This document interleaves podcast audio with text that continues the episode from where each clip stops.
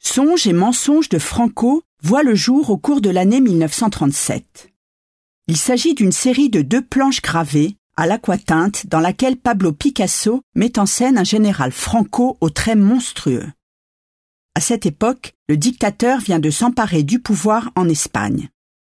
Transformé en une sorte de tubercule phallique, son personnage évoque fortement celui d'Ubu, usurpateur et tyran imaginé par Alfred Jarry, dont Picasso admire l'œuvre.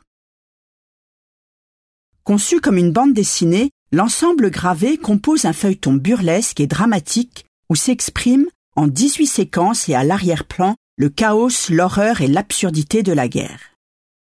Probablement destiné à une diffusion au profit de la cause républicaine, ce travail puise son inspiration du récit de José Bergamin sur les combats et les bombardements dont il est le témoin à Madrid. Véritable arme de dénonciation, la bande dessinée sert ici un combat politique. En associant la bouffonnerie menaçante de Franco à l'iconographie des désastres de la guerre, Picasso inscrit son œuvre dans la lignée des gravures dénonciatrices de Francisco de Goya.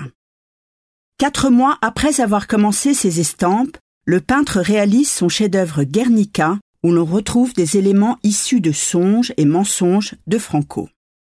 L'engagement politique des œuvres réalisées par Picasso dans les années 1930 nourrit depuis l'imaginaire de nombreux auteurs de bandes dessinées. De Art Spiegelman à Edgar P. Jacobs, nous vous invitons à les découvrir.